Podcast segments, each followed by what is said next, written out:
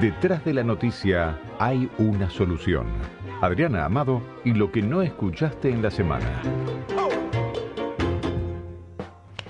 Es interesante que eh, sumar al balance que se hace en el año, el lugar que tuvieron las conferencias de prensa. Eh, esta semana la mm, vicepresidente citó a eh, unas declaraciones de Jem Sakis, que es la vocera de em, Biden, del Poder Ejecutivo eh, norteamericano, em, mencionándola como diciendo, mira, nos da la razón, haciendo un comentario acerca de su, de su opinión, ¿no? de la opinión de Biden y lo que... Era sobre el tema de las carnes, ¿no? Era sobre el tema de las carnes, y, y, la razón del aumento, pero lo que es interesante como la vicepresidenta, que siempre fue refractaria al tema de las conferencias de prensa, le reconoce el valor de un vocero. Porque fíjate que nosotros estamos recién estrenando una vocería en estos últimos meses. De la cual ya conocemos como cinco o seis cosas que no eran ciertas. Que no eran ciertas. La última que el presidente no iba a ir a la asunción de Máximo Kirchner como titular del eh, PJ bonaerense y al final fue. Bueno, pero ahí es donde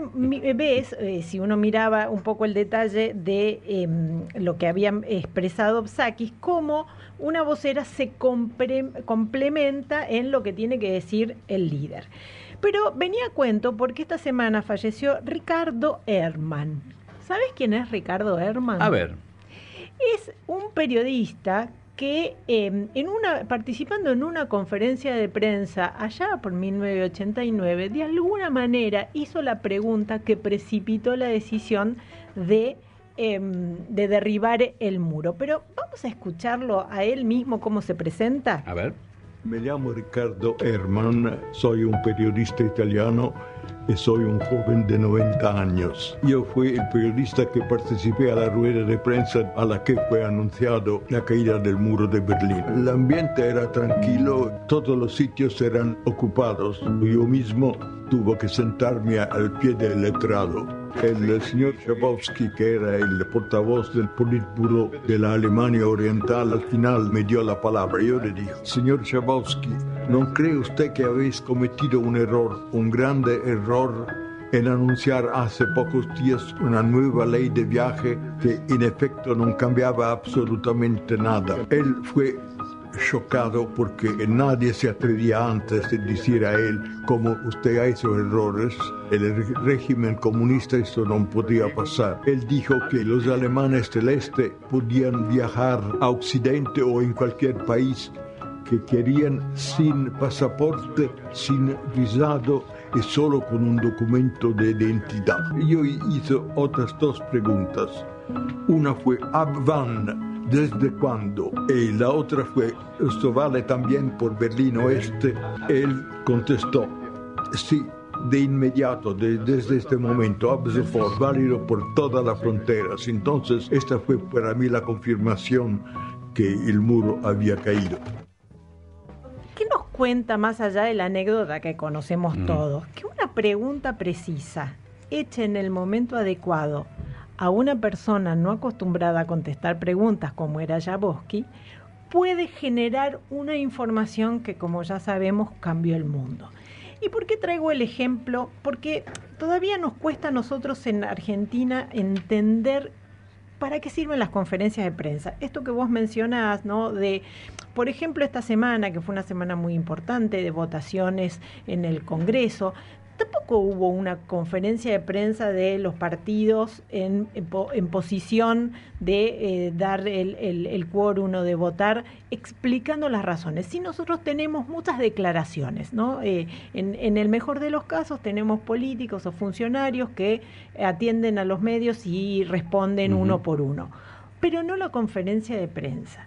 ¿Y por qué es diferente? Jaboski en un mano a mano con el mismo Herman, posiblemente tampoco hubiera eh, develado o, apurado una decisión a la que él no estaba preparado, porque parte de lo que pasó en esa conferencia es que Herman llegó tarde, o mejor dicho, llegó y, se acomodó al pie del escritorio donde estaba Jaboski, eh, estaba llena esa conferencia, había muchas cuestiones. Él de, eh, Herman dijo que él sabía lo que iba a preguntar y El que no sabía que le iban a preguntar eso era Jaboski. Un, un poco de contexto para que se entienda bien lo que pasó esa vez, porque fue muy fuerte.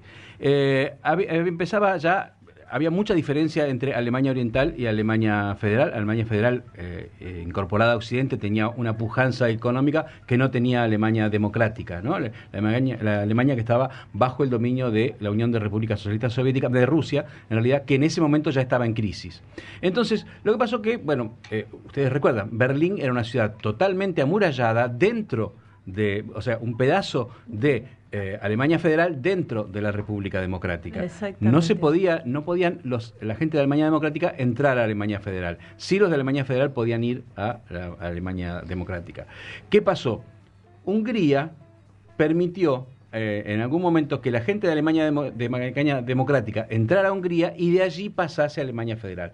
Cuando se abre esa frontera, eh, miles y miles de personas de Alemania Democrática pasan a Hungría para pasar después a, Alemania, Federal.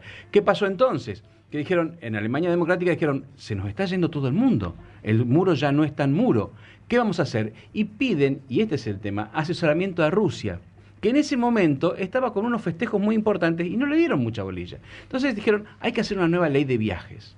La ley de viajes significa, digo que, para cualquiera puede ser una cosa menor, para ir era nada más y nada menos que permitir entrar, permitir salir del país donde no se podía salir.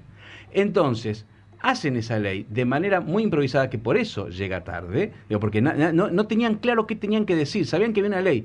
Y fue muy importante que esa conferencia de prensa fuese televisada. Esa conferencia de prensa se puede ver en YouTube porque es muy impresionante la reacción. Apenas el señor dice, le preguntan, ¿y desde cuándo? el tipo mira unos papeles porque no sabe. No, no sabe. Y ahí es donde yo te quiero traer, porque más allá de que es un evento histórico, hay muchas repeticiones de, ese, eh, de, de, de, los eventos que estaban pasando en este momento con lo que pasa ahora. Eh, yo le consulté a Olaf Jakob, que es el representante de la Fundación Konrad Adenauer, para que explicara un poco también qué lugar tienen las conferencias de prensa en una democracia mucho más institucionalizada, con mucho más protocolo en lo que hace a la información en Alemania, porque vamos a entender parte del valor que tenía esa conferencia si entendemos esto. Lo escuchamos.